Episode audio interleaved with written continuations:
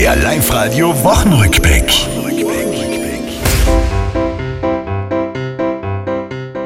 Die Regierung sagt uns dieser Tage nebenbei, wie die Lockerungen ausschauen nächste Woche, 19. Mai. Abstand bleibt auch oft die Maske. Ich frage mich, wie's mit dem Bierl trinken funken soll. Dort muss dann keine Maske getragen werden, wo dies für das Ausüben der Tätigkeit notwendig ist.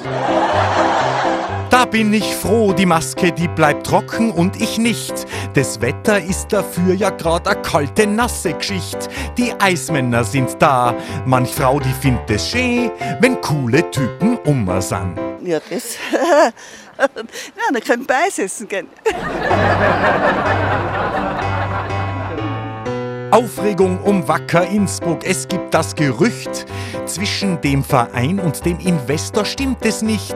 Doch Vorsicht schon, die Piefke-Saga sprach hier wahre Bände, verärgere die Deutschen nicht.